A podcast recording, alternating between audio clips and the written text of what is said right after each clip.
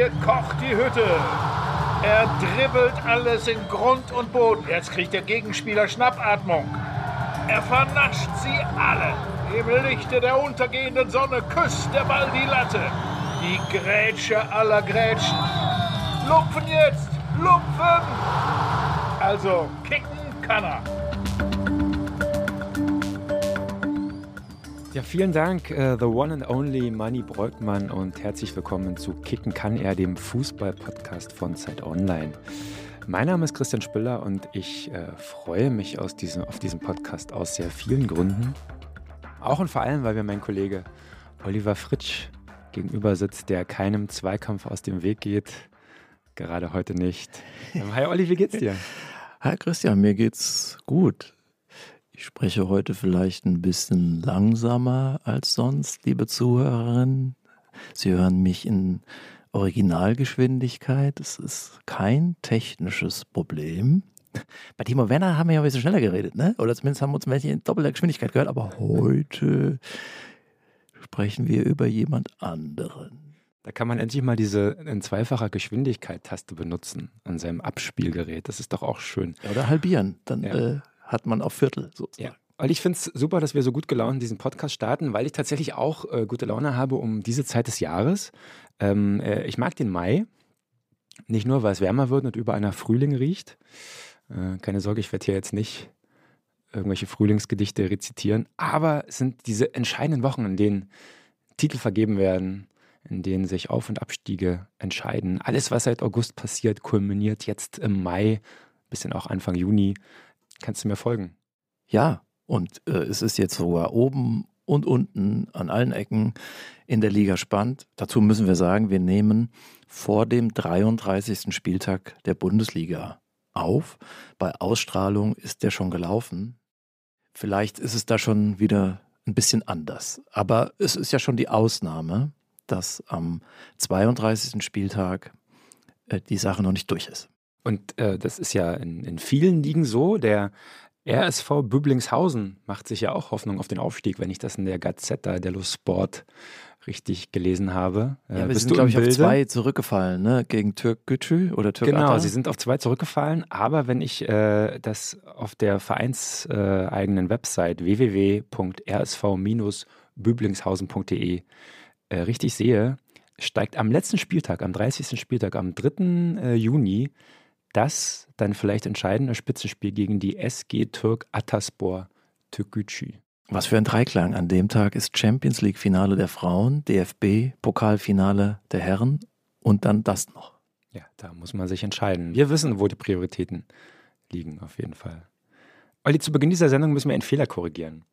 Äh, wir haben äh, Post bekommen, unter anderem von Sebastian, der schreibt, ich bin ein Fan eures Podcasts, höre ihn auch oft zusammen mit meinem Sohn, in Klammern zwölf Jahre. Eure Expertise und Einschätzung großer Spieler inspiriert uns zu mancher Diskussion. Das ist cool. In der letzten Sendung ist euch ein Fehler unterlaufen, was eh wurscht wäre, ginge es nicht um einen Spieler, den ich sehr verehre. Thierry Henry hat sehr wohl die Champions League gewonnen, und zwar in der Saison 08-09 mit dem FC Barcelona. Also doch ein ganz großer. Das Handspiel gegen Irland vergesse ich mal großzügig. Also verzeiht mir die Klugscheißerei. Ich höre euch weiter. Liebe Grüße und noch viele Folgen wünscht Sebastian. Sebastian hat natürlich völlig recht. Er war auch nicht der Einzige, der uns auf äh, diesen äh, Fehler aufmerksam gemacht hat ein User schrieb, ich bin schockiert. Äh, das finde ich gut, dass wir sozusagen schon so eine Autorität der Tagesschau äh, haben. Der Fehler geht klar auf meine Kappe, weil mit Mr. X telefoniere ich und schicke ihm dann nochmal die Zusammenfassung zu und dann ergänzt er nochmal was, so, so läuft das ab. Und äh, hier in dem Fall habe ich ihn sicher verkürzt verstanden, wiedergegeben und äh, habe das dann auch nicht mehr gecheckt selbst wenn er es mir falsch wiedergegeben hätte, was ich nicht glaube, wäre es trotzdem ja meine Aufgabe als Redakteur gewesen, das zu prüfen. An der Bewertung hat es jetzt aber nichts geändert. Thierry Henry, super Fußballer, aber war jetzt ja nicht das, woran man denkt, wenn man hört Barça unter Guardiola. Ne? Das war so am Auslaufen damals. Deswegen bleibt Mr. X bei der Bewertung 92. Ja. Äh, möglicherweise knabbert auch Mr. X noch an der Schmach. Er wird nämlich heute uns nicht weiterhelfen können. Ja, wir haben uns verpasst. Wir haben aneinander vorbei äh, telefoniert und äh, gechattet. Und jetzt hat es einfach nicht mehr geklappt. Ähm, er hat natürlich auch einen Beruf und wir hatten jetzt zuletzt einiges Aktuelles zu schreiben über die DFL und den Investorenplan. Das kulminierte jetzt und deswegen heute leider kein Mr. X. Das beim holen nächsten, wir beim nächsten Mal. Beim nächsten Mal vier Spieler, um mal den Druck zu erhöhen hier so ein bisschen. Ja, äh, genau, Vorschläge dafür und Meckereien, falls wir mal wieder irgendwelche Champions League Trophäen verpassen, gerne per Mail an fußball mit doppel s at zeitpunkt.de. Olli, wir wollen heute über einen Spieler reden, der, äh, schon, du grinst jetzt schon, das finde ich super, der schon deswegen besonders ist, weil wir über einen Spieler wie ihn noch nie geredet haben. Ähm, das klingt jetzt erstmal seltsam, aber lass mich erklären. Quasi seit Start dieses Podcasts bekommen wir von äh, unseren Hörerinnen und Hörern da draußen äh, die freundliche Bitte, doch auch mal Abwehrspieler zu besprechen. Ähm, und tatsächlich, wir hatten zwar einmal einen Torwart, aber sonst nur Mittelfeldspieler oder Stürmer. Deswegen zum Beispiel Florian schrieb uns, Hallo, ich bin ein großer Fan des Podcasts, allerdings musste ich feststellen, dass meistens Offensivspieler besprochen werden, bestenfalls mal ein defensiver Mittelfeldspieler. Ich wäre an einer Bewertung eines waschechten Innenverteidigers interessiert. Wer ist denn auf dieser Position gut und was müssen solche Spieler können? Äh, Olli, also irgendwie war es ja keine bewusste Entscheidung, dass wir uns bisher eher auf die Offensiven konzentriert haben, sondern das passierte irgendwie. Hast du einen Erklärungsansatz, warum eigentlich? Glamour-Faktor ist das eine.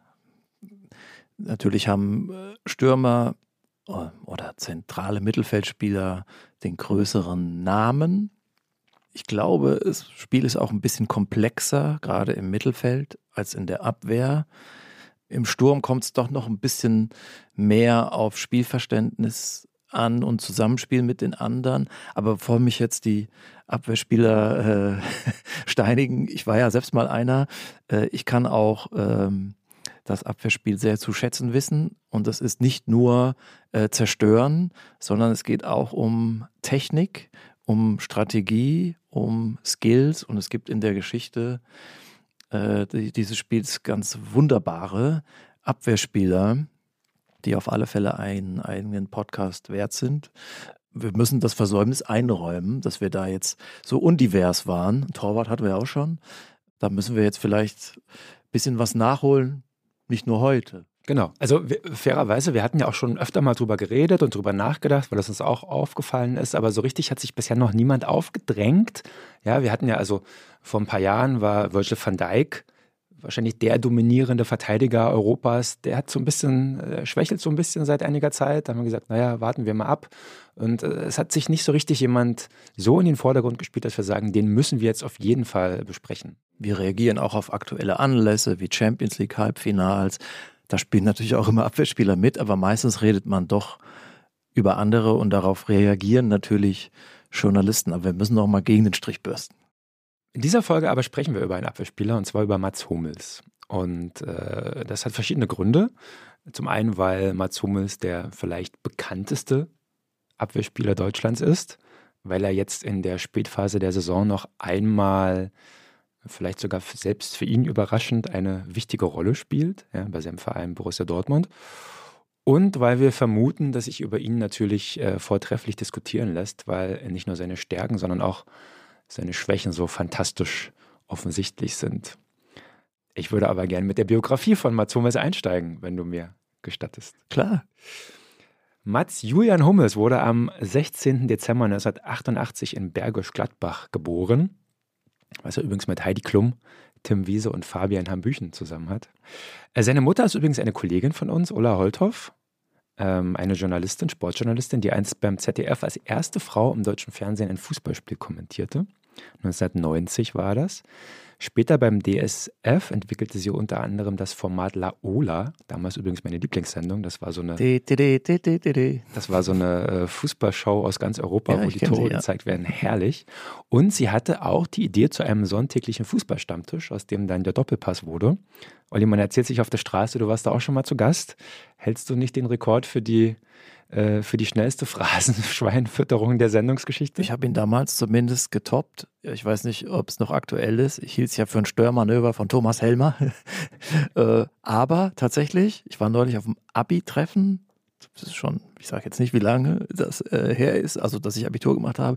Und äh, da äh, ich, traf ich Leute, die ich ewig nicht gesehen habe. Und tatsächlich wird man darauf angesprochen. Ich habe mich doch mal im Doppelpass gesehen oder bei Sky 90 Mensch, da schreibt man irgendwie 15 Jahre für die Zeit, Zeit online, äh, so das sagt kaum jemand. Äh, doch, stimmt nicht. Einer äh, sagte auch das. Äh, aber tatsächlich ist irgendwie, wenn man sein, seine Birne auf dem Fernsehbildschirm zu sehen ist, dann dann bleibt das halt heftig. Ja.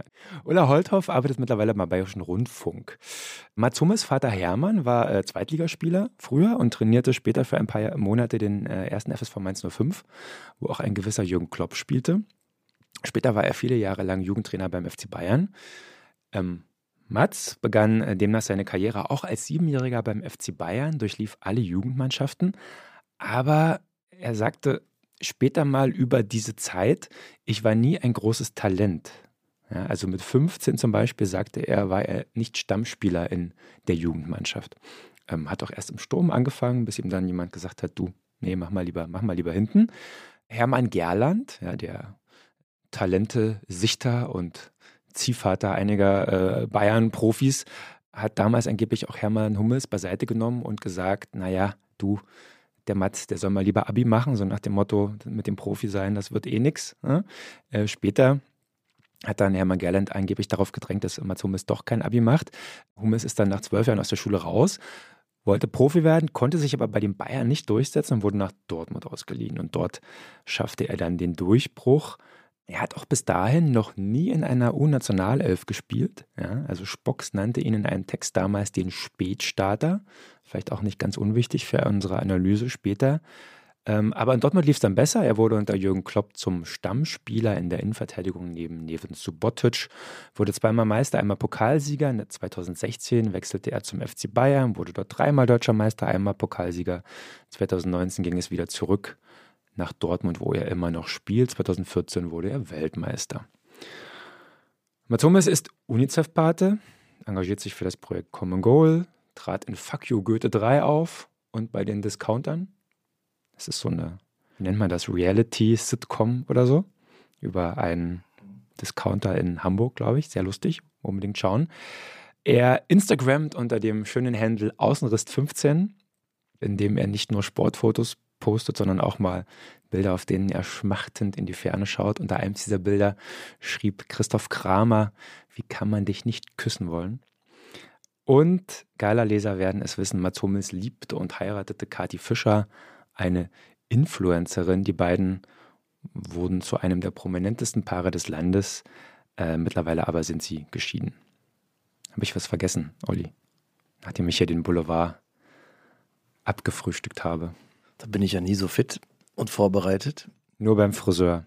Nee, ich glaube, äh, lass uns über Fußball reden. Da liest du immer Jagd und Hund beim Friseur. okay, dann lass uns über Fußball reden. Welche Szene hast du mir von, äh, hast du mir und unseren Hörerinnen und Hörern von Mats Hummels mitgebracht? Ich habe diesmal zwei mitgebracht. Das hat einen Grund, da komme ich später zu. Beide sind von der WM 2014, wo Mats Hummels mit Deutschland Weltmeister wurde. Die erste Szene ist sein Tor gegen Portugal im ersten Spiel der Deutschen. 1 zu 0 stand für die Deutschen. Eckball für Deutschland.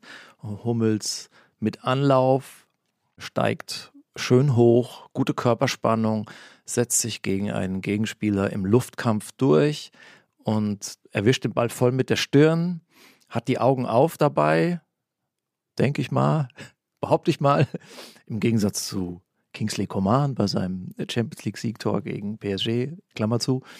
Äh, und das Ding äh, fliegt aus sechs Metern rein. Das hätte äh, kein äh, Torwart der Welt halten können, wenn er nicht gerade da zufällig äh, mit erhobenen Fäusten gestanden hätte. Also super Timing, richtiger Absprung, äh, Entschlossenheit, guten Radar, da wo der Ball dann auch kommt. Das ist wichtig beim Kopfballspiel ähm, und seine ganze, seine ganze Körpermasse äh, eingesetzt.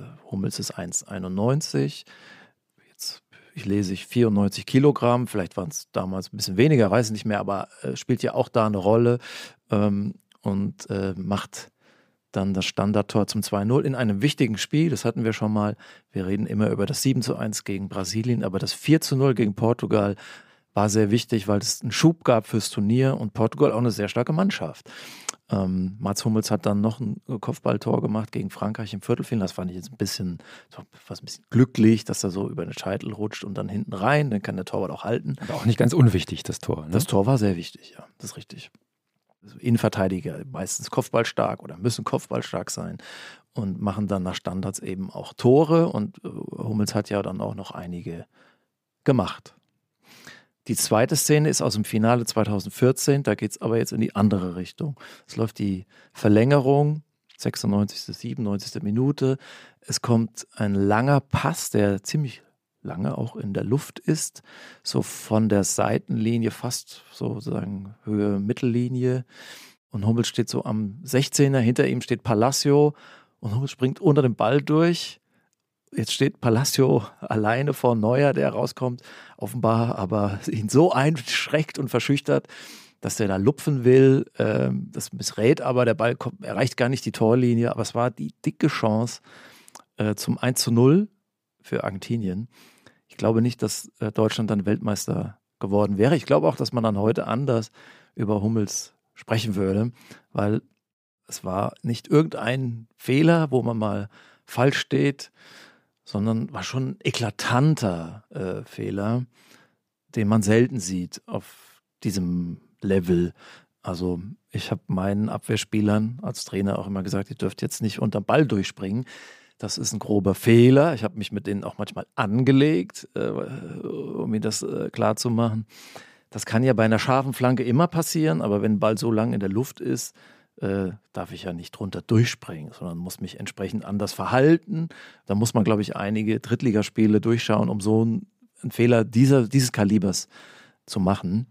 Aber er kam davon äh, und, und das finde ich ist auch bezeichnend, dass man über die Stärken von Hummels schnell redet, aber die Schwächen irgendwie immer wieder unter den Tisch fallen. Mhm. Mhm. Interessant fand ich, dass du sozusagen als gelungene Aktion eine Offensivaktion, also ein Tor, anführst und als misslungene Aktion einen, einen, einen defensiven Fehler.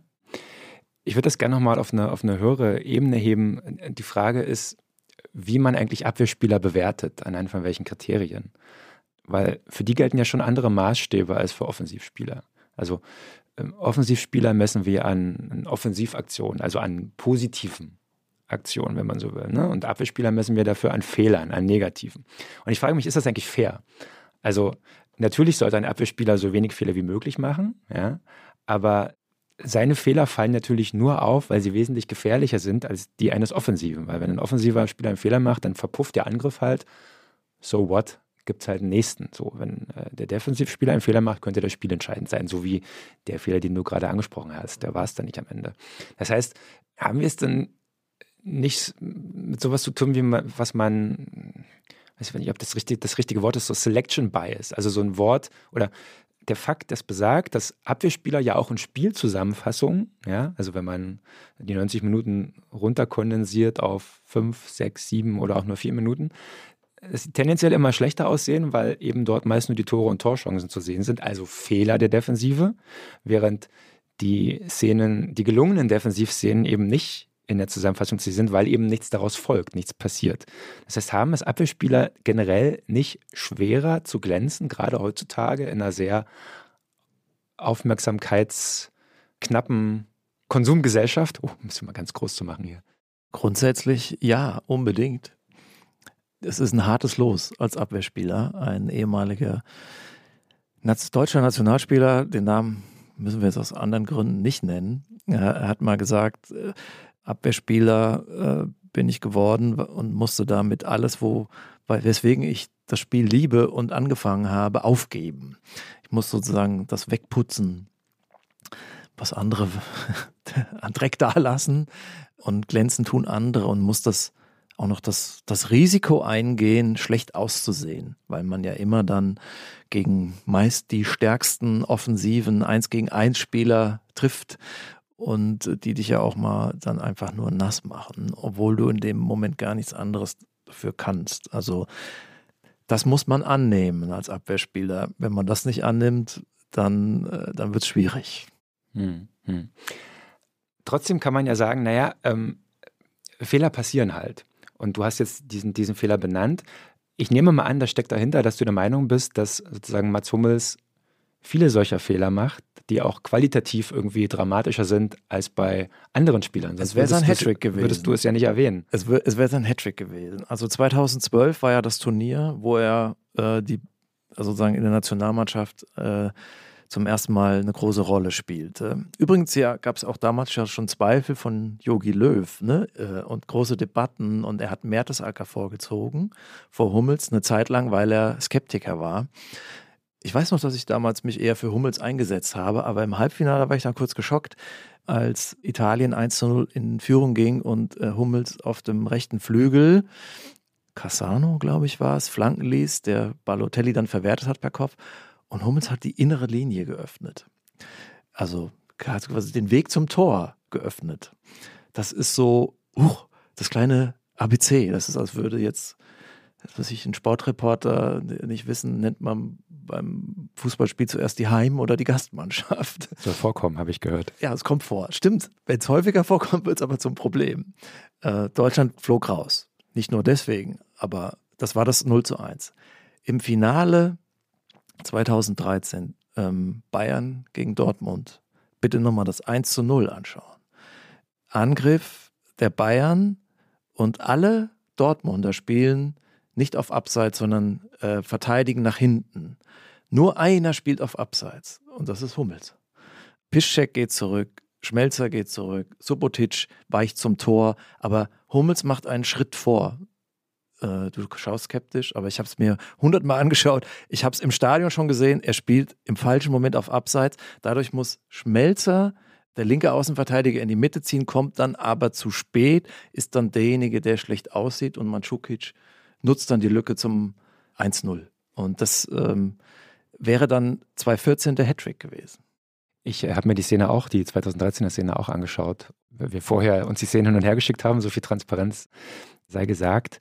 Und ich finde, dass äh, dort Schmelzer den Fehler macht, weil er, äh, Schmelzer hebt das Abseits auf quasi. Also Hummels, man, man sieht da diese zwei oder drei Dortmunder, die den ballführenden Spieler attackieren und ohne wahrscheinlich bewusst auf Abseits zu spielen, zumindest so interpretiere ich das, den Schritt zum Ball und damit auch hinten raus machen. Hummels steht ein bisschen weiter drüben und sieht das meiner Meinung nach und sagt deswegen, okay, dann gehe ich auch ja, dann mache ich diesen Schritt auch nach vorne.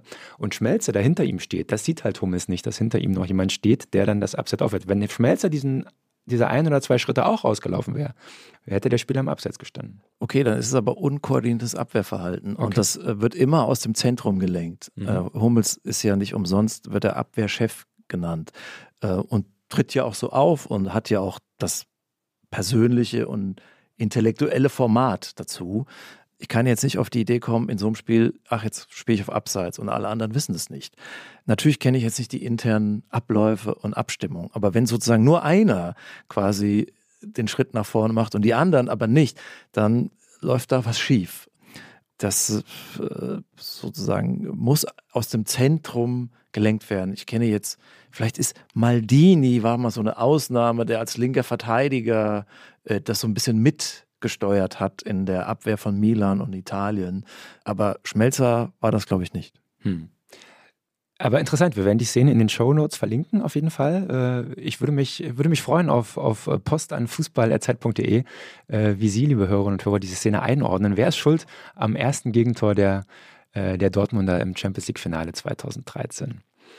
Lass uns doch mal nochmal analytisch von vorne nach hinten durchgehen. Stärken, Schwächen. Was kann Mats Hummels, was kann er nicht?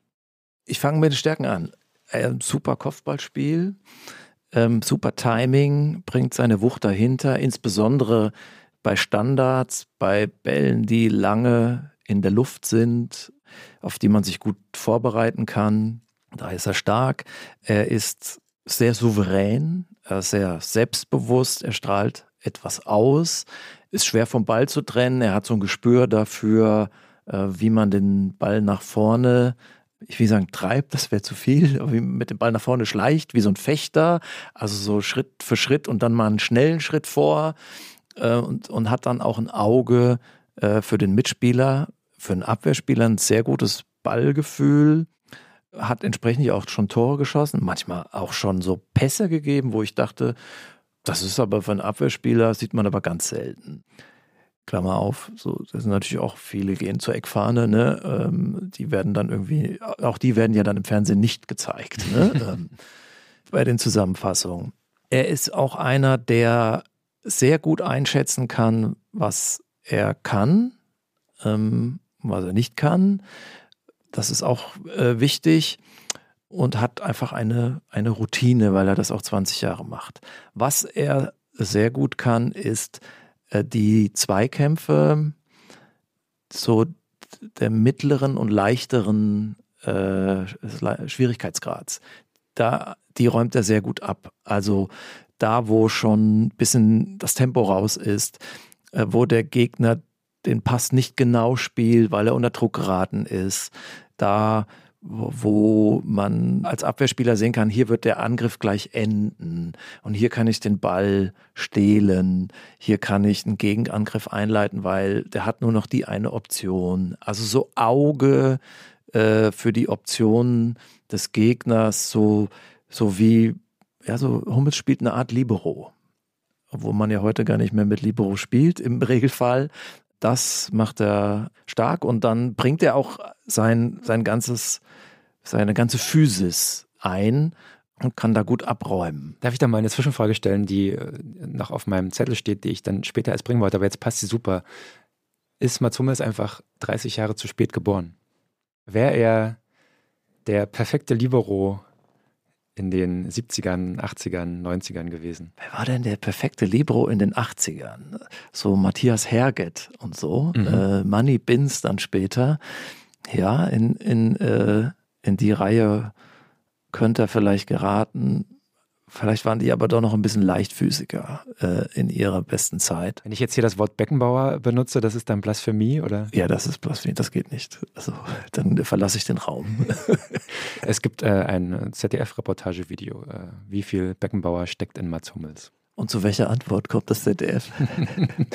ich kann es nicht mehr ganz erinnern. Ähm, wir müssen das nochmal anschauen, glaube ich. Äh, ein Stückchen, glaube ich. Ein Stückchen, okay. Ja, also es ist ja äh, Leute, die jetzt meine Texte lesen, das wahrscheinlich die wenigsten sein von unseren Zuhörern, äh, werden wissen, dass ich schon eine Diskrepanz erkenne zwischen der öffentlichen Bewertung von Hummels und den wahren Leistungen. Ein Zuhörer hatte uns mal angeschrieben, dass ähm, dass ihm auffällt, dass Hummels äh, immer sozusagen entweder schwarz oder weiß gezeichnet wird. Ich kann aber die schwarzen Phasen nicht entdecken. Also das, was ich lese und höre, äh, ist ähm, schon eine schnelle Bereitschaft, ihn ähm, in, die Nationalmannschaft zu schreiben, aber beide Augen zudrücken. Und ich habe eine Vermutung, woran das liegt. Weil, weil Hummels in den Szenen, die er mitverantwortet, dann gar nicht mehr äh, zu sehen ist. Also äh, die Feuerwehr ist nicht da, wo es brennt. Und äh, dann steht einer im Zentrum im Dortmunder Strafraum und schießt aufs Tor oder läuft da alleine hin. Der zentrale Verteidiger ist nicht da, vielleicht auch der zweite nicht. Wo ist er denn? Ja, wo ist er denn? Genau. Äh, lag auch schon mal im, im Mittelkreis wie beim 1 zu 0 der Mexikaner gegen Deutschland 2018, als Hummels eben ja seinen klassischen Fehler machte, nämlich zu weit sich rausziehen ließ und spekulierte auf den Ballgewinn, dann aber ausrutschte. Er hatte danach die Mannschaft kritisiert, dass die Rückwärtsbewegung nicht gestimmt hat. Äh, da gebe ich dir natürlich völlig recht, diese Szene sieht blöd aus, aber das ist so ein, wenn es schlecht läuft, eine typische Hummelsaktion, aber auch wenn es gut läuft, eine typische Hummelsaktion. Denn das, finde ich, hat er in seiner besten Zeit schon perfektioniert, dieses, also nicht das Wegrutschen, sondern so dieses Draufstürzen auf den Gegner, dieses Herausrücken aus der Kette, dieses Antizipieren, dieses noch kurz vor dem Gegner sozusagen den Fuß an den Ball zu bekommen und sehr, sehr hohe Ballgewinne zu haben, dann sofort den Gegenangriff einzuleiten. Das finde ich schon so ein bisschen ein Signature-Move von ihm. Ja. Das Problem ist natürlich, dass mit mangelnder Explosivität dann auch die Gefahr steigt, dass man eben nicht an den Ball kommt und dann ist natürlich sehr viel Wiese hinter ihm und der Innenverteidiger-Kollege dann allein. Also muss ich jetzt mal gegenhalten. Ich finde, das ist falsches Risikomanagement. Da würde ich sogar als Trainer sagen, selbst wenn die Aktion gelingt, das darfst du nicht nochmal machen. Und das sagen auch Trainer wie José Mourinho, denen stehen da die Haare zu Berge. Wenn ein Spieler das dauerhaft so macht, also wenn man das mal so macht oder wenn man das Risiko erhöhen muss, weil man hinten liegt, äh, dann ist das okay. Äh, aber es gibt selbst, selbst Aktionen, die gelingen, die trotzdem falsch sind, weil sie natürlich zeigen, beim nächsten Mal geht es eben schief. Und dann öffnet man quasi Tür und Tor. Und ich erinnere mich auch noch an die Phase, fangen wir doch mal an, die, die Dortmunder Phase 2010, 11, 12, wo die Borussia unter Klopp ja wirklich super äh, gespielt hat mit Hummels. Und ja, die Bayern in, in, in der starken Phase, die ja damals ansetzte, zweimal hinter sich gelassen hat. In der Liga und im Pokal noch 5-2 rausgehauen. Da war ja Hummels Teil dieser Mannschaft. Und wenn die Mannschaft auf den Platz trat, hatte sie im Prinzip schon 2 zu 0 geführt gegen Mannschaften wie Köln und Augsburg und so. Die war so voll mit Selbstbewusstsein und Spirit, dass in der Bundesliga die meisten quasi gar nicht mehr angegriffen haben. Und es gab gar keine großen Aktionen für die Abwehr. Aber auch damals gab es schon Debatten darüber, hm, komisch, international gegen Marseille haben, wir, haben sie jetzt 3-0 verloren. Komisch. In der Bundesliga äh, sind sie stark und verteidigen auch stark, aber international sind sie noch nicht reif. So, ne? so hat man das damals erklärt. Also die, die Schwächen fielen immer schon ins Gewicht. Und das sind ja nicht nur Hummels-Schwächen, wenn wir jetzt, jetzt sich darauf konzentrieren, aber dass die Dortmunder einfach ähm, eher eine offensive Mannschaft sind, da ihre Stärken haben genau, aber, aber äh, als, äh, als hinten. Aber das ich frage mich. Begleitet ja den Verein seit über zehn Jahren. Genau.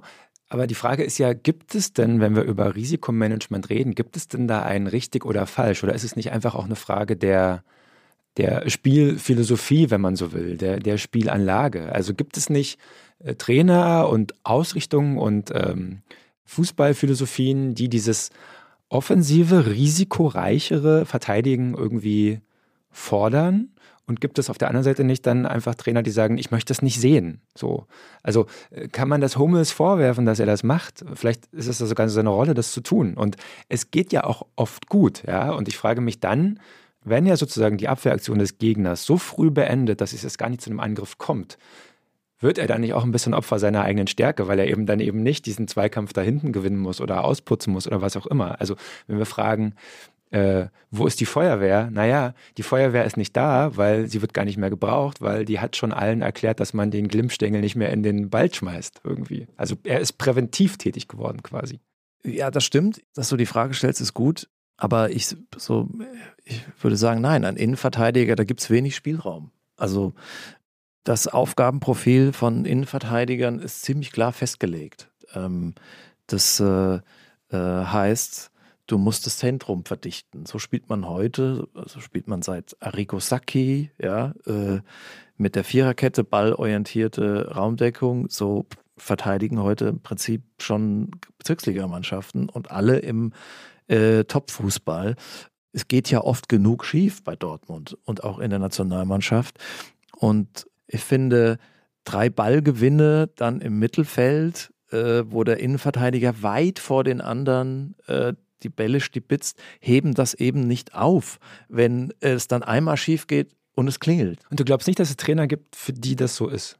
Es kann schon sein, dass es die gibt. Ich glaube, äh, hat da viel von Klopp äh, mitgenommen, Hummels. Ich glaube aber nicht, dass es richtig ist. Und ich glaube auch, dass Klopp das heute nicht mehr so sieht, weil er sich auch weiterentwickelt hat an noch stärkeren Vereinen als Dortmund.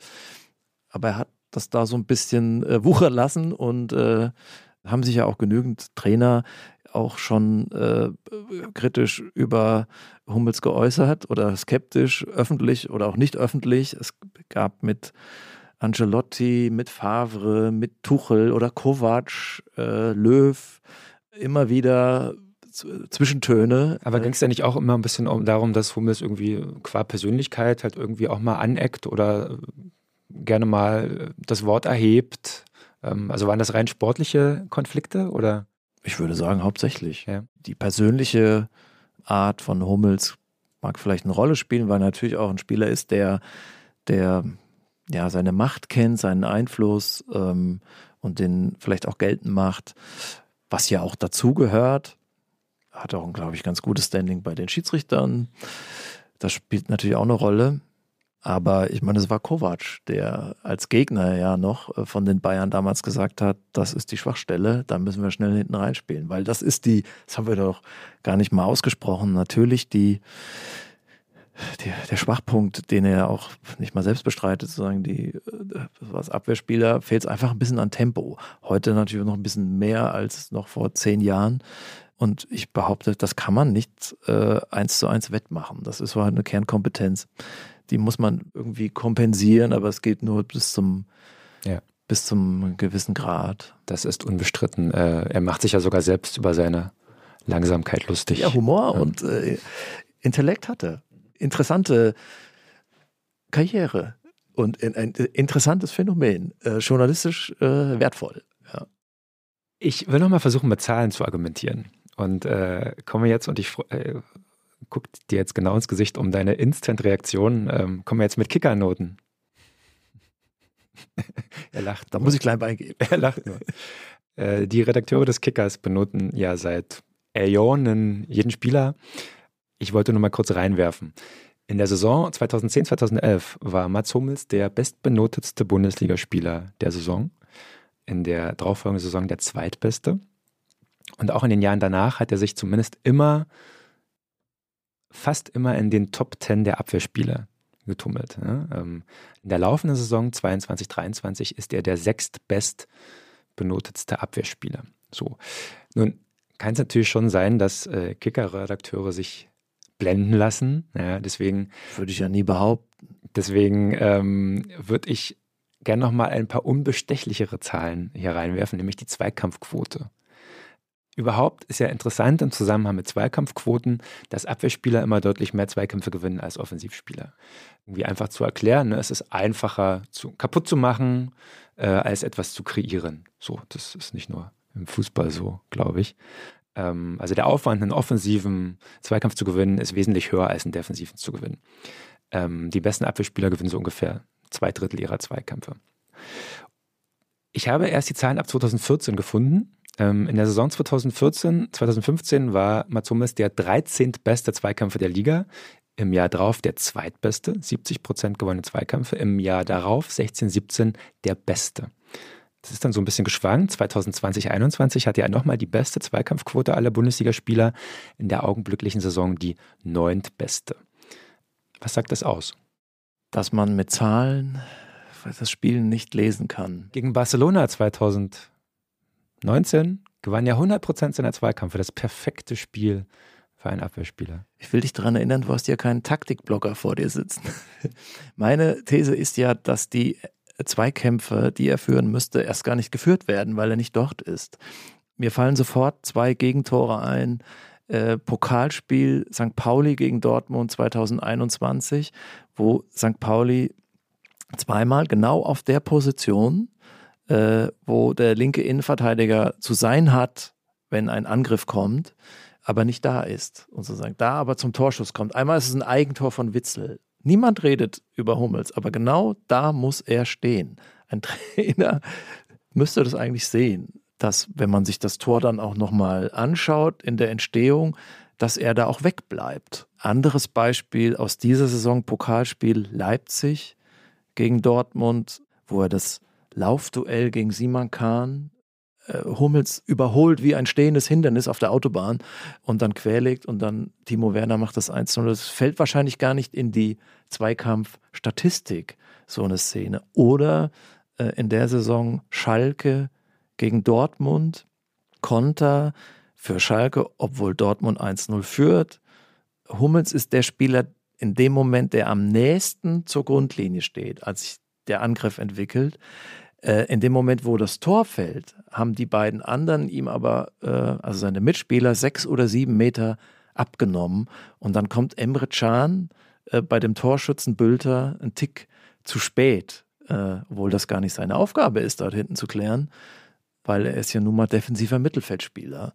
Und der Innenverteidiger ist nicht da. Wahrscheinlich taucht das in keiner Statistik auf. Komischerweise wird es auch bei The Zone und Sky und sonst wo nicht genannt. Also hier am Mikro ist es vielleicht auch nicht immer so leicht zu erklären. Dazu müsste ich vielleicht wirklich an der, mit, den, mit den Bildern arbeiten. Aber das sehen meine äh, Augen und ich äh, will ja nicht der sein, der, der eine Kampagne fährt, aber ich kann auch nicht gegen meine Überzeugung und gegen meine Expertise reden. Und da hat Dortmund auch wieder zwei Punkte gelassen in dem Spiel. Und Hummels wird noch gelobt. Das finde ich irre. Macht nicht jeder Abwehrspieler Fehler?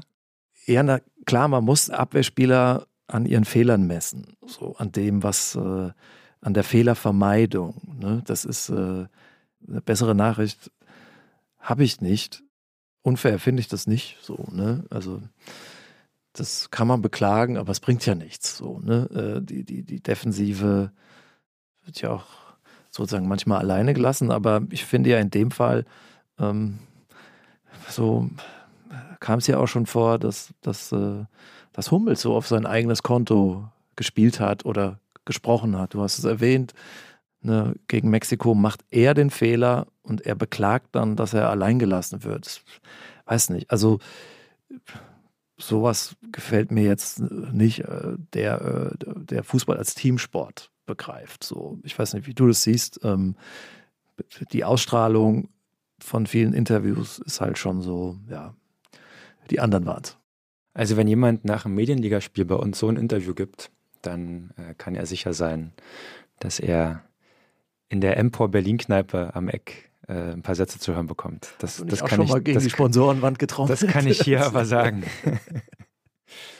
Ich würde gerne noch mal einen anderen äh, Dreh reinbringen in unsere äh, Diskussion. Ähm, und zwar, ist denn der moderne Abwehrspieler wirklich nur an seiner Abwehrleistung zu bemessen?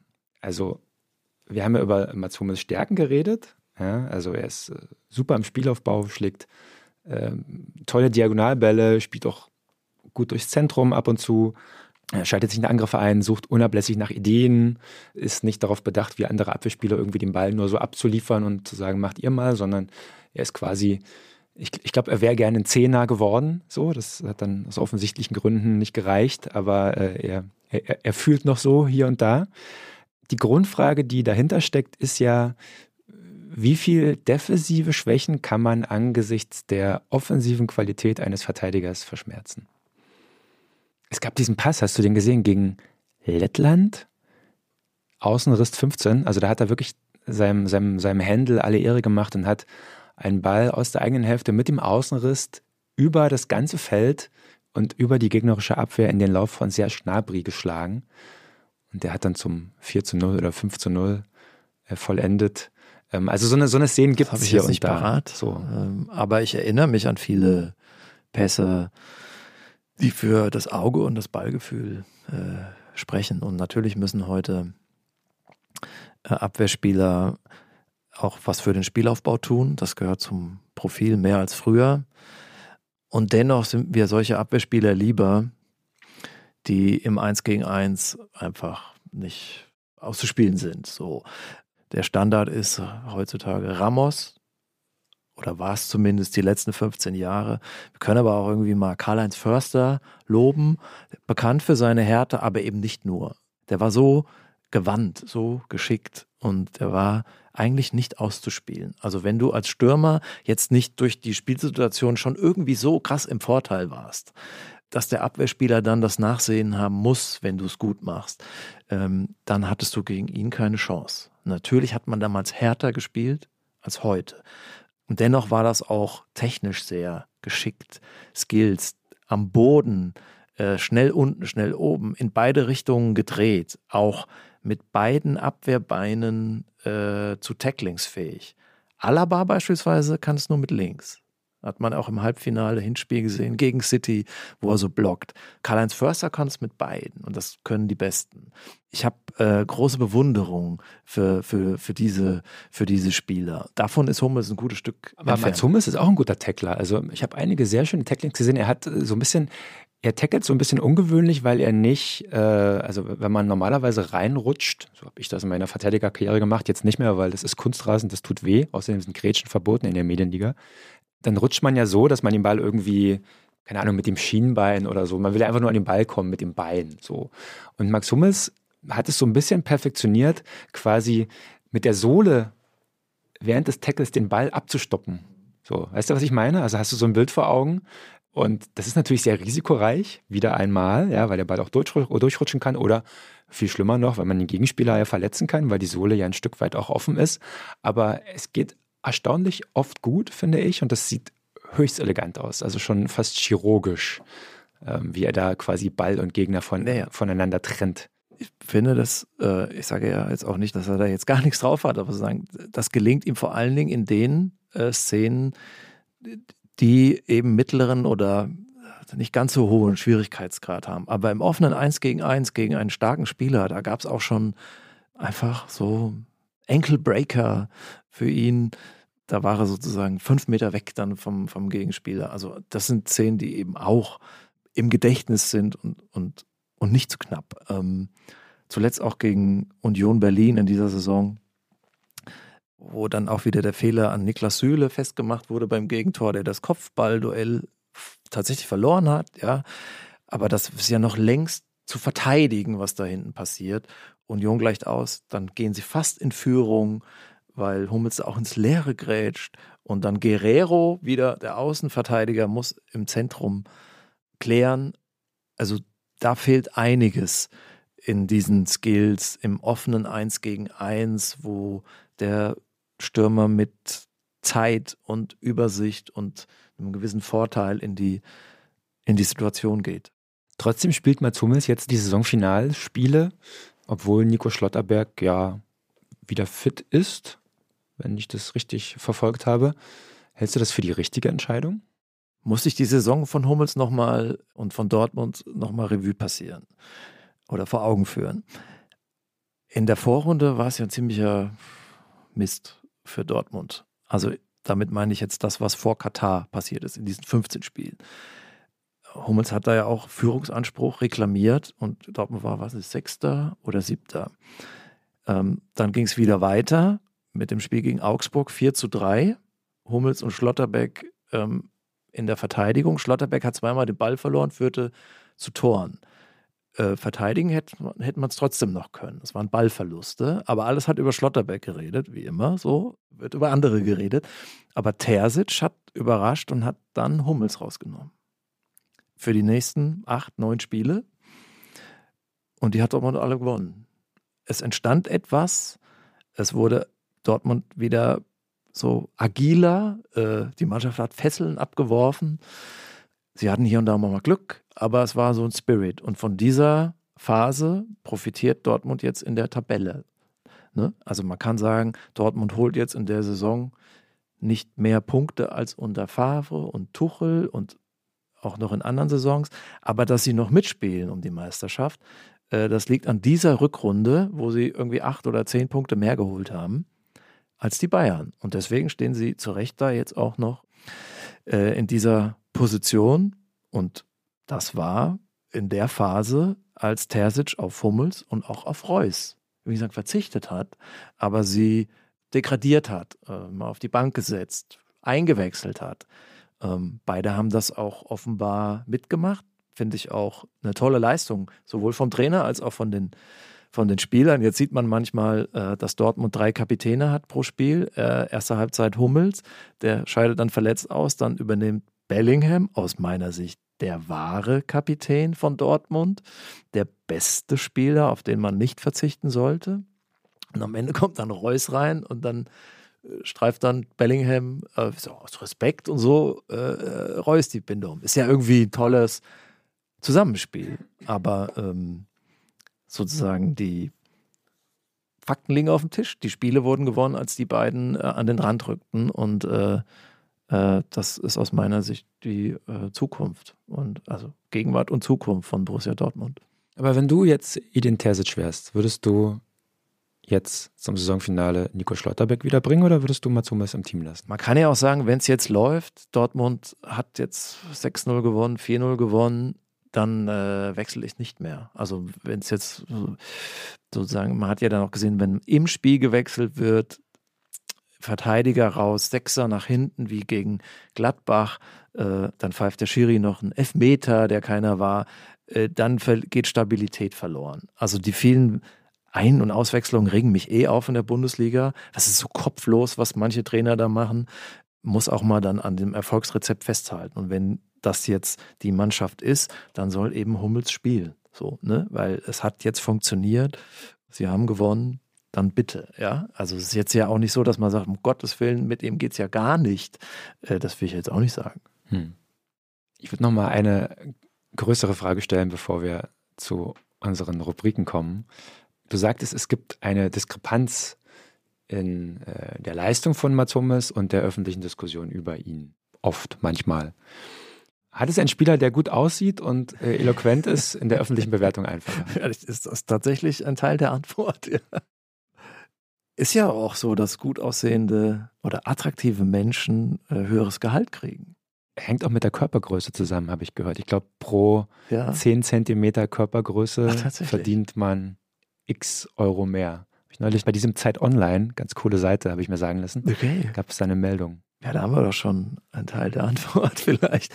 Ich ja. will, will, noch eins sagen, weil sagen, wir reden über die öffentliche äh, Debatte und ich weiß ja auch, dass viele Leute da großen Widerspruch äh, haben und den werde ich jetzt auch dafür für diese Folge kriegen. Ich kenne aber auch Leute, auf deren Urteil ich vertraue, die reden noch ganz anders äh, über Mats Hummels. Und das sind wir auch bei dem Thema, das finde schon, dass die Art, wie wir in Deutschland über Fußball reden, das schon manchmal sehr simpel ist. Deswegen, deswegen machen wir auch den Podcast, um, um vielleicht auch mal Stimmen oder Sichtweisen, Perspektiven zu transportieren, die zu kurz kommen, aus meiner Sicht, aus unserer Sicht. Ob da jetzt immer alle mit übereinstimmen, das ist so, ist ja klar. Wir sind uns ja selbst nicht einig, muss ja auch nicht sein. Wir wollen ja die Debatte bereichern. Und wir freuen uns über Post. Wir freuen uns wirklich über Post. Ich bin sehr gespannt, was äh, durch wie viele Mails wir nach dieser Folge scrollen dürfen. Äh, ich freue mich drauf. Olli, wir kommen zu unserer Top 5. Wir haben uns äh, für diese Woche ausgedacht, dass wir ähm, die besten fünf eloquenten Fußballer hier uns gegenseitig vortragen werden, ohne dass wir wissen, wer es ist vorher. Ich bin sehr, sehr gespannt. Leg doch mal bitte los. Auf fünf, Oliver Bierhoff. Ah. Ach, wirklich, aber das ist doch nur so Marketing. McKinsey. Das, das, das, ist doch nicht eloquent. Ja, dazu gehört doch auch Eloquenz. Ja. Dass man äh, Sachen äh, einfach gut verkauft. Ähm, und Bierhoff äh, ist ja so ein auch schon irgendwie studierter Mensch, kann reden. Ich würde jetzt auch sagen, einen gewissen Intellekt. Da triffst du echt einen Painpoint bei mir gerade. Okay. ich sehe schon. Ich sehe schon. Wir müssen mal einen Podcast über Bierhoff machen. ich bin gespannt, was du sagst. Mein Platz 5 ist äh, Thomas Hitzelsberger. Ah, Wir kennen uns ja, er war ja mal Kolumnist bei uns. Es hat immer große Freude gemacht, mit ihm zu reden. Netter Typ, kluger Typ, äh, nicht auf den Mund gefallen aber auch nicht äh, in irgendeiner Form ja. gefallsüchtig oder sich in den Vordergrund spielend. Ja, ja, ist ähm, auch so ein Studententyp. Äh, genau. Ich glaube, wir haben andere äh, Kriterien angelegt. Okay. Umso besser. Auf Platz 4 habe ich äh, ja, Sandro Wagner. Ich weiß, der Mann ist Geschmackssache. Aber ich mag seine Art zu reden und zu kommentieren sehr, überdreht manchmal etwas, aber ich äh, höre ihm sehr, sehr gerne zu. Er kommt für mich einer der wenigen, der komplett ohne Phrasen auskommt, was in dieser Branche gar nicht so häufig ist. Ähm, also er bereichert für mich hier das Fußballspiel, auch wenn er am Ende der Saison weinen wird, aber dazu später vielleicht mal mehr. ja, ein cooler Typ, das stimmt. Äh, ich habe René Adler, der auch mal in Interviews unser Kolumnist war und reden kann und dann so mit Brille im Sportstudio saß, von seinem Studium erzählt hat, Müssen wir nochmal nachfragen, was daraus geworden ist. Auf drei habe ich mir mal eine Ausnahme gestattet, äh, nämlich einen Trainer, äh, Florian Kofeld. Ich hoffe, es ist äh, okay, wenn ich immer aus, formal aus der Reihe falle. Aber die, die neue Trainerschule besticht ja durch Rhetorik. Ähm, man hätte natürlich auch noch Tedesco nennen können und auch Nagelsmann. Aber die haben ja schon mal was gewonnen. Deswegen habe ich sie jetzt rausgenommen. Ich habe das Gefühl, eloquent ist bei dir eher negativ konnotiert. Kann Nein. das sein? Nein? Okay. Nein. Auf Platz 3 habe ich Christoph Kramer. Finde ich auch tolle Analysen, toller Experte. Ähm, hat sowas super sympathisch, offenes, so ein bisschen lausbübisches, äh, strahlend, Humor. Da sind wir uns so einig. Den habe ich auf zwei. Ah, ne? also, ah sehr schön. Überschneiden sehr wir uns. Okay. Auf zwei habe ich, ja, jetzt Trainer, aber war mal Spieler, Jürgen Klopp. Ja. Ich kenne keinen Trainer und auch ehrlich gesagt keinen Spieler, der so mitreißend und wirklich komplett phrasenfrei erzählen kann. Ich finde, man, man, man kann nur an seinen Lippen hängen, ja. Ähm, natürlich hat er hier und da mal so ein paar Aussätze, wo man denkt, oh Gott, oh Gott, dem möchte ich jetzt nicht begegnen. Aber ich glaube, wenn ich mir aussuchen könnte, einen Kneipenabend mit einer Person, ich glaube, ich würde mich für Jürgen Klopp entscheiden. Ja, ja, so. bestimmt auch. Er unterhält den ganzen Laden und moderiert eine Abendunterhaltungssendung im Öffentlich-Rechtlichen, oder? Ja. Oder so im Altersheim. Bundespräsident. Oder so. ja. Bin ich? Ja. Äh, auf eins.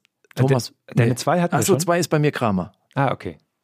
Dann habe ich noch einen. Ja. Auf eins. Thomas Bräuch. Auch äh, eher Fernsehexperte jetzt, aber schon als Spieler der Mozart, nachdenkliche Blicke. Ich wusste gar nicht, dass Eloquenz heißt, mit dem Rollkragenpullover in die Ferne zu schauen. Äh, naja, das hat so was Existenzialistisches. Ne? Ähm, dem traut man zu, dass er Sartre liest und äh, so einfach auch ein bisschen mehr Schein als Sein. Also, das muss man ja drauf haben, sowas. Da hat der Film Sedan mit Sisu, glaube ich, äh, sehr viel zu beigetragen. Meine Nummer eins ist Gary Lineker. Absolutely Wahl, ja. on point in seinen Analysen. Kein Wunder, dass er damit ein kleines Medium-Imperium schuf. Äh, legte sich mit den Brexiteers an, mit der BBC, hatte eine Arsch in der Hose, vorbildlich, prägte eigentlich das Bon mot des Fußballs. Äh, Fußball ist ein einfaches Spiel. Es dauert 90 Minuten und am Ende gewinnen immer die Deutschen. Er variiert das auch jede Woche neu. Super Typ. Ja, integer, Rückgrat. Eigentlich müsste so jemand Ministerpräsident ja, dieser Nation traut euch. Ja, traut euch. Dann haben wir es und dann kommen wir zu unserer Rubrik Die Power Card. Die Power Card. Und in unserer Powercard bewerten wir unsere Protagonisten äh, auf der Skala von 1 bis 100 in den Kategorien Talent, Performance, Balance und Autonomie. Diese Ehre lassen wir jetzt auch Mats Hummels zugedeihen. Wie viele Punkte hast du ihnen für sein Talent gegeben? 60. Also, das fehlt einfach an der Kernkompetenz. Schnelligkeit äh, und auch, finde im 1 gegen 1 äh, ist er von dem, was den Standard ausmacht, so, so weit entfernter. Dieses Gefährt wird Elon Musk äh, niemals bauen, um diese Distanz äh, zu überbrücken. Von mir bekommt er eine 75. Klar, er ist nicht der schnellste. Übrigens aber, ich weiß nicht, ob diese Statistik stimmt, aber es gab nach dem ersten Vorrundenspiel 2014, nach dem Portugal-Spiel, du hattest es angesprochen, gab es eine Statistik über die schnellsten Spieler der Vorrunde und Mats Hummels landete auf Platz 2. Ist schon ein paar Jährchen her, aber vielleicht auch eine Fehlmessung des Radarsystems. Das kann nur mit künstlicher Intelligenz manipuliert äh, worden sein. Ich werde die Meldung nochmal raussuchen. Ansonsten finde ich natürlich, äh, Tempo fehlt, aber gute Technik, Schleue, einen schon auch äh, recht guten äh, Fuß und äh, Ideen. Also das reicht bei mir für eine 75. Performance 100. Also was er aus sich gemacht hat, ja, wir hatten ja drüber geredet am Anfang, er hatte in der Jugend Probleme, überhaupt Stammspieler in seinen Jugendmannschaften zu sein. Ich glaube, das haben alle anderen Spieler, die wir hier besprochen haben, nicht. Die, sind, die waren schon so herausragend in ihren Jugendmannschaften, dass jeder wusste, die machen ihren Weg. Er war nicht mit dem größten Talent gesegnet, aber er wurde mehrfacher deutscher Meister, er wurde Weltmeister und es gibt nicht viele Fußballer, die meine Mutter auf der Straße erkennen würde. Ihn schon. Das ist eine Leistung, finde ich. Das muss man erstmal schaffen. 98, da sind wir uns äh, einig. Also die Champions League, da, so dafür hat es jetzt nicht gereicht. Das braucht man für 100. Aber genau, also exakt. Äh, das ist im Prinzip das, weswegen wir diese Rubriken so trennen. Und das ist eine Leistung, mit, mit diesem Nachteil so zu bestehen. Das braucht sicherlich auch ein starkes Nervengerüst, ein hohes Selbstbewusstsein, das kann man auch äh, nur bewundern. So, das würde ich nicht haben. Balance. Balance 90. Ein äh, Fußballer, der, ein Verteidiger, der Tore schießt, der äh, Übersicht hat, der Ballgefühl hat, der auch mal mit links äh, einen Pass spielt, ist er sicherlich am Ball einer der, der stärksten. Abwehrspieler. Und ich habe schon Pässe gesehen, wo ich sage, wow, ist, äh, hat sich da ein Zehner verkleidet. Genau, ich habe auch äh, gleiche Begründung. Bei mir kriegt er dafür eine 85. Das, was du sagst, kann ich nur unterschreiben. Dann sind wir am Ende bei Autonomie. Da bekommt er von mir 75 Punkte. Ähm, ich finde schon, dass seine Spielweise oder dass die Spielweise der Mannschaft Matsumis gut oder schlecht aussehen lassen kann. In einer, also ich sag mal, in einer Guardiola-Mannschaft, die sehr hoch verteidigt, äh, wo sozusagen viel Raum hinter der Absicherung ist, wo Schnelligkeit gefragt ist, sieht er sehr schlecht aus. Aber wenn es darum geht, Zweikämpfe zu gewinnen, hinten ein bisschen sicherer zu stehen, also diese Dortmunder Schlacht gegen Barcelona vor ein paar Jahren äh, kommt mir da sofort in den Kopf. Ja, da war eben Mats Hummels dann doch nur mit Abwehrarbeit beschäftigt. Und das ist dann wirklich schon auch, äh, wenn er Zweikämpfe gewinnt, kam seine Kernkompetenz und dann kann er glänzen. Ja, dann kann er grätschen, dann kann er ein bisschen fuchteln und äh, da kommt der, der, der Mats Hummels, den die Leute im Westfalenstadion dann auch lieben, kommt dann da hervor. 75 habe ich auch. Äh, kurzes Beispiel. Liverpool gegen Bayern. Achtelfinale, das Spiel, wo Bayern ausschied, wo Nico Kovac später dann dran gescheitert ist und Hummels übrigens auch an diesem Spiel. Im Hinspiel steht Bayern ganz tief, verteidigt ein 0 zu 0. Es klappt, die Welt überschlägt sich wieder mit Attributen für Hummels. Im Rückspiel ist er an drei Gegentoren mitbeteiligt. Beim ersten, weil sie bei Bayern offensiver spielen, weil sie höher spielen. Weil sie höher spielen. Ja. Beim ersten sind wieder die Außenverteidiger hinten, die Innenverteidiger, übrigens Süle und Hummels, stehen höher als die Außenverteidiger. Ui, da wird es einem wirklich übel äh, als Trainer. Dann beim zweiten verliert er ein Kopfballduell gegen Van Dijk. Das kann natürlich passieren bei einem Standard, weil das ist eine Maschine. Und beim dritten sieht man dann auch die Schwächen im offenen Spiel. Da wird es ein bisschen schneller. Es kommt eine diagonale Flanke und er verliert dann das Kopfballduell gegen Manet. Der ist ein Stück kleiner, weil der aber flinker ist, in dem Moment sich im Rücken wegstiehlt. Da hat man es gesehen, was geht und was ist richtig stark und äh, was geht nicht. Und Autonomie, also ich finde schon, dass es, kann, man kann schon sagen, dass ein Spieler ist, der eine Lobby hat äh, äh, in der Öffentlichkeit, auch in der Presse. Und sein Vater war ja auch früher sein Jugendtrainer. Äh, das halten in München auch einige für einen Grund, warum da ein Platz freigehalten wurde. Auch wenn der Vater das bestreitet. Also ich komme damit auf 83,75 Punkte für Mats Hummels. Ich bin diesmal ein bisschen unter dir, ungewöhnlich, 80,75. Entspricht übrigens der Wertung von Mr. X. Ja. Also 81. Aus der letzten, aus 81. Der letzten Folge. Ja, genau. Ja, sehr schön. Dann war das die Powercard. Die Powercard. Olli, unsere Abschlusskategorie. Wer Mats Hummels mag, mag auch. Ich bin gespannt. Den Warnhinweis bei manchen YouTube-Sendungen äh, und Fernsehsendungen, liebe Kinder, bitte nicht nachmachen.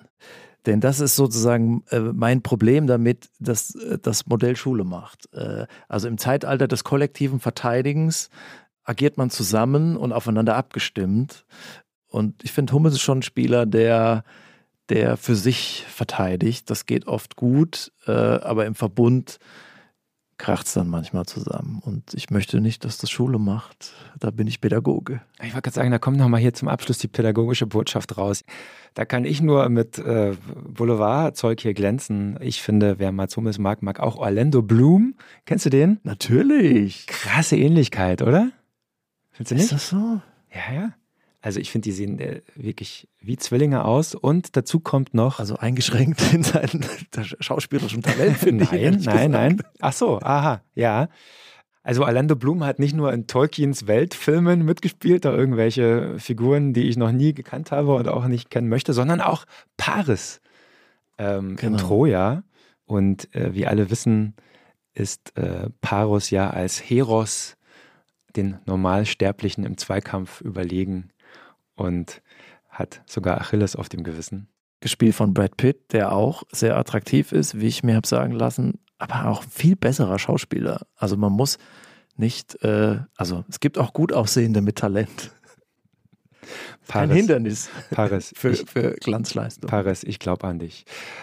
Liebe Hörerinnen und Hörer, das war unser Podcast über Mats Hummels. Wie gesagt, wir freuen uns über äh, Feedback an fußball.zeit.de und freuen uns auf die nächste Folge, Olli. Hat mir Freude bereitet. Ja, mir auch. Bis demnächst. Ciao, ciao. Tschüss.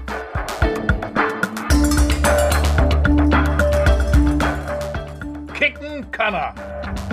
Ist ein Podcast von Zeit Online, produziert von Pool Artists.